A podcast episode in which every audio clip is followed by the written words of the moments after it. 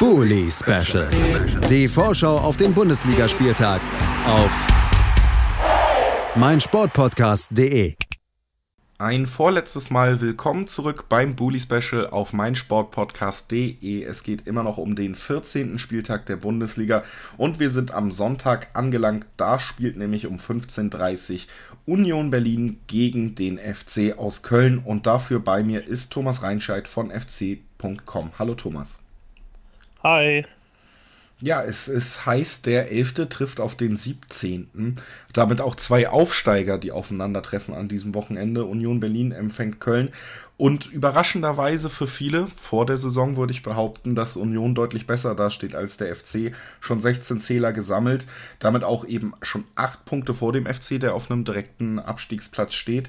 Ein Spiel, was Köln ja mittlerweile, und da kannst du mir gleich gerne widersprechen, aber ich würde sagen, ein Spiel, was tunlichst gewonnen werden sollte, wenn irgendwie möglich da brauche ich hier nicht widersprechen, das ist tatsächlich einfach so. Ähm, dieses Spiel müssen wir gewinnen aus meiner Sicht, ist direkte Konkurrenz. Ähm, du hast angesprochen, acht Punkte Rückstand schon. Ähm, dass, äh, wenn, wenn man das nicht gewinnt, stünde man bei neun und hat irgendwie, glaube ich, nur noch drei Spiele in der Hinterhand in der Hinrunde. Das ist keine sonderlich tolle Bilanz.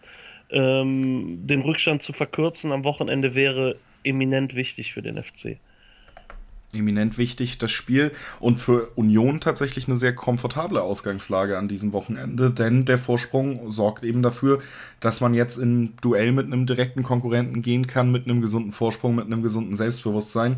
Das dürfte auch nicht zu sehr unter dem vergangenen Wochenende gelitten haben. Da hat man zwar eine 2 zu 1 Niederlage gegen Schalke eingefahren, die spielen aber relativ weit oben mit in dieser Saison und dennoch konnte man lange mithalten. Obwohl man da natürlich auch über einen sehr fragwürdigen Elver reden muss, aber das ist tatsächlich wahrscheinlich einfach ein Problem der Bundesliga, der DFL und der, des VARs, dass da dieser Elfmeter nicht zurückgenommen wurde. Erst spät hat man da die, den Nackenklatscher bekommen von Suat Serda, der eben das 2 zu 1 noch erzielt hat. Gerade in der ersten Halbzeit konnte man aber auch mit Schalke sehr gut mithalten und unterstreichen, dass man da eine sehr positive Entwicklung auch innerhalb dieser Saison nochmal genommen hat, die auch immer mehr spielerische Elemente beinhaltet. Bei Köln gab es ein Unentschieden gegen Augsburg, Thomas.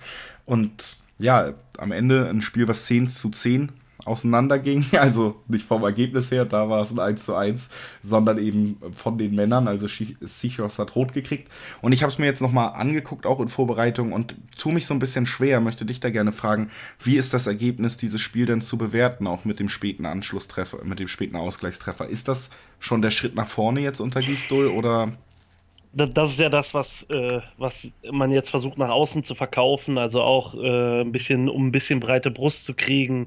Die Mannschaft hat Moral gezeigt, das stimmt. Also gerade die Schlussphase war, nachdem Augsburg gar nichts mehr gemacht hat, dann zumindest so, dass man mal Torchancen herausgespielt hat. Das darf aber nicht darüber hinwegtäuschen, dass wir 75 Minuten lang extrem enttäuscht haben. Ich musste eben ein bisschen schmunzeln, als du bei Union gesagt hast, da kommen jetzt auch immer mehr spielerische Elemente dazu. Die habe ich beim ersten FC Köln am Samstag leider komplett vermisst. Ähm, das war tatsächlich ein Spiel auf ganz, ganz schlimmem Niveau. Ähm, in der ersten Halbzeit sogar eine richtig schöne Knüppelei, was ja auch, ich glaube, waren irgendwie sieben, acht Karten, wenn man die zwei Gelb-Roten noch mit reinnimmt. Ähm, ja, pff, es ist zumindest hat man nicht verloren gegen den direkten Konkurrenten. Also es sind trotzdem noch sechs Punkte Abstand. Ich habe nach dem Spiel getwittert, es ist äh, tatsächlich zum, zum Leben zu wenig, zum Sterben zu viel äh, aktuell. Und ähm, gerade zu Hause muss man solche Spiele gewinnen, aus meiner Sicht, gegen die direkte Konkurrenz, wenn man drin bleiben will. Weil man sieht ja jetzt auch, auch am Montag sieht man wieder, Mainz schlägt Frankfurt. Ähm, Union punktet überraschend gut gegen, gegen gute Gegner, hat Gladbach Dortmund zu Hause geschlagen. Ähm, der FC Augsburg punktet. Ähm, ja, wenn wir dann selbst in den direkten Duellen nicht punkten und auch woanders offensichtlich wenig holen, dann weiß ich nicht, wie man die Klasse halten soll. Es ist auf jeden Fall im Moment ja, noch nicht vielleicht prekär, aber es ist eine angespannte Situation, die sich in Köln entwickelt hat. Du hast es angesprochen, die spielerische Entwicklung ist jetzt noch nicht so wirklich zu sehen. Da muss man aber, glaube ich, auch ähm, sagen, dass man mit Markus Gisdol einen Trainer geholt hat, der jetzt nicht unbedingt für dieses, für das schöne Spiel steht, oder? Also, ähm, ja, da hat man sich, glaube ich, schon auch, hat man auch schon akzeptiert bei der Trainerverpflichtung, obwohl er nicht die erste Wahl war, aber man hat ihn ja verpflichtet, dass man sich jetzt eher darauf fixieren möchte, eben sich diesen Klassenerhalt zu erkämpfen, anstatt zu erspielen. Ja, man musste, es, man musste es akzeptieren, weil man offensichtlich keine andere Alternative gefunden hat, die diesen Verein übernehmen möchte oder diese Mannschaft. Ähm, zum anderen, ich finde immer schön, wenn von Entwicklung geredet wird, weil es ja nur positiv gewendet ist. Es ist natürlich eine spielerische Entwicklung zu sehen unter Gisto. Und äh, also jetzt auch schon nach zwei Spielen fand ich. Es wird sehr viel auf Langholz gesetzt, sehr viel Kampf, sehr viel versucht, den Gegner in Fehler zu treiben, was einen selber auch in Fehler treibt. Ähm, das ist eine Spielweise, die Gisto ja schon in Hamburg kultiviert hat, nahezu. Also ich kann mich an Spiele erinnern, ich glaube gegen Gladbach, ein Heimspiel von Hamburg, da hatten beide tiefe 60er Prozente an, äh, an Passquote. Das, das ist die Spielweise, die Gistol haben will im Abstiegskampf. Und die Entwicklung ist zu sehen. Das ist nicht schön, das ist nicht, das ist äh, nicht wirklich äh, ästhetisch, aber äh, es ist hoffentlich effektiv.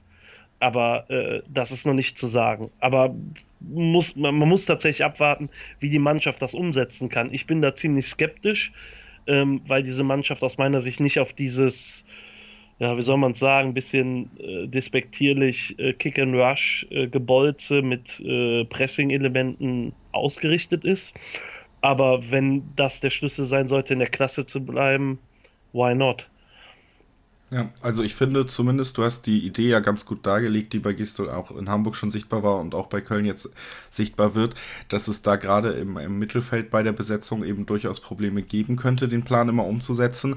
Aber ein spannendes Thema, was ich mir jetzt auch mal rausgeschrieben habe, was ich eh ansprechen wollte und wo wir das als Überleitung nutzen können, ist, dass im Sturm ja schon ein paar Kandidaten sind, die für diese Art des Spiels gemacht sein könnten. Lange Bälle festmachen, Duelle in der Luft gewinnen Terodde, Modest haben das ja auf jeden Fall in sich.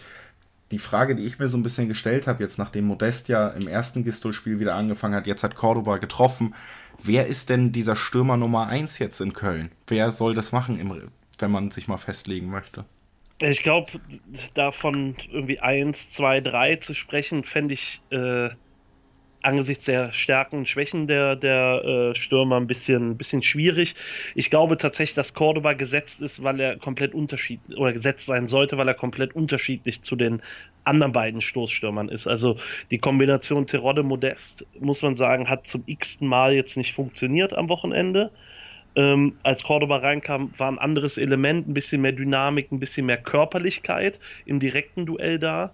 Ähm, ja, also ich glaube, dass, dass, dass Gisto nicht drumherum kommt, äh, Cordoba zu setzen. Das Problem ist aber weniger, dass die zwei Stürmer oder der Stürmer, je nachdem wie wir agieren, die Bälle festmachen. Das Nachrückverhalten äh, muss halt stimmen. Und das stimmte gegen Augsburg nicht, das stimmte auch in Leipzig nicht. Das heißt, wenn die beiden Jungs oder der eine vorne komplett alleine ist, dann äh, glaube ich, könntest du da, wie ich letzte Woche schon gesagt habe, auch Robert Lewandowski hinstellen. Das würde extrem schwierig werden.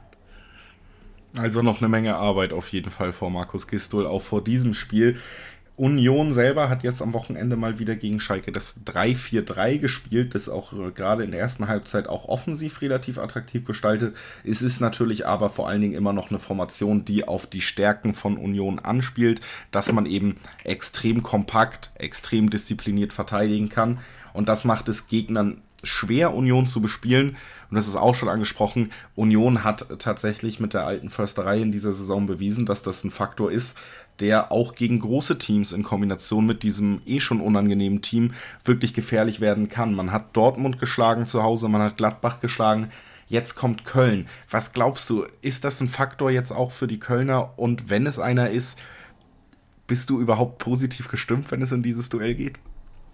Äh, positiv gestimmt sein beim ersten FC Köln aktuell ist schwierig. Ich glaube aber tatsächlich, dass, dass äh, die Spielchemie eine andere sein wird als gegen Gladbach oder Dortmund für Union selber. Also nicht, weil der Tabellenstand jetzt ist, wie er ist, aber gegen Dortmund und Gladbach ist Union haushoher Außenseiter, krasser Außenseiter gewesen. Die äh, kann sich hinten reinstellen, kann kontern, kann durch Kampf, durch, durch wirklich äh, unangenehm sein, wie du es auch schon gesagt hast, dem Gegner den Zahn ziehen. Ich glaube, dass das gegen den FC, vor allen Dingen jetzt gegen einen FC unter Markus Gisto, was schwieriger ist, weil wir den Ball nicht haben wollen.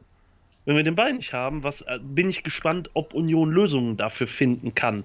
Und ob auch das Publikum im Rücken dann eine größere Rolle spielt. Also, das ist ein Duell auf Augenhöhe. Klar, wir sind der große erste FC Köln, äh, auch wenn das sportlich komplett anders aussieht. Äh, und Union, der kleine, süße Außenseiter, Kultverein, was weiß ich nicht.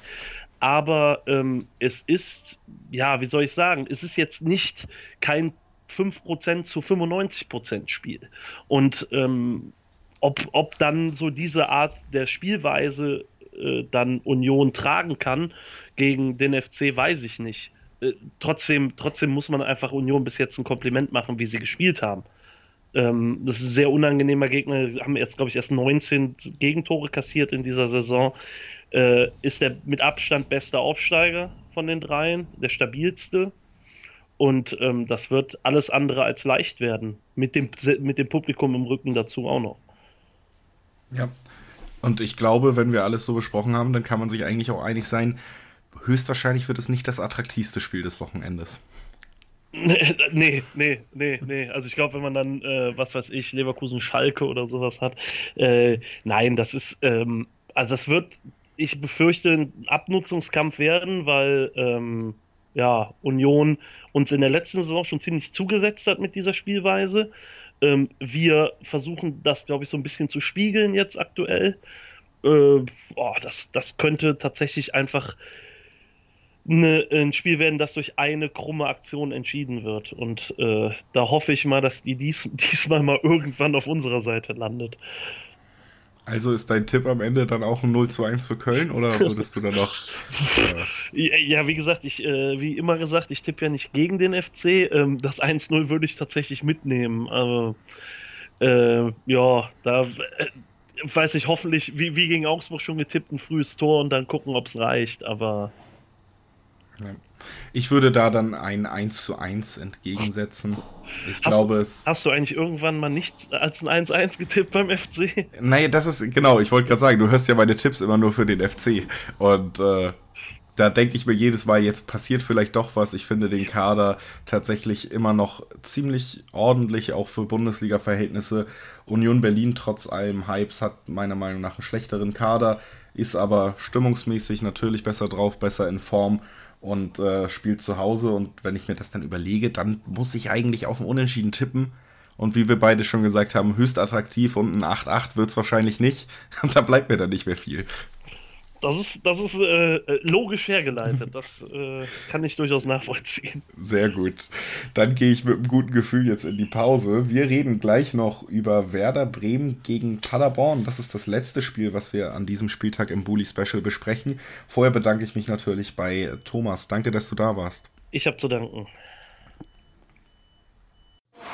Bully Special. Die Vorschau auf den Bundesligaspieltag auf meinsportpodcast.de. Die aktuellsten Themen aus der Welt des Sports. Auf meinsportpodcast.de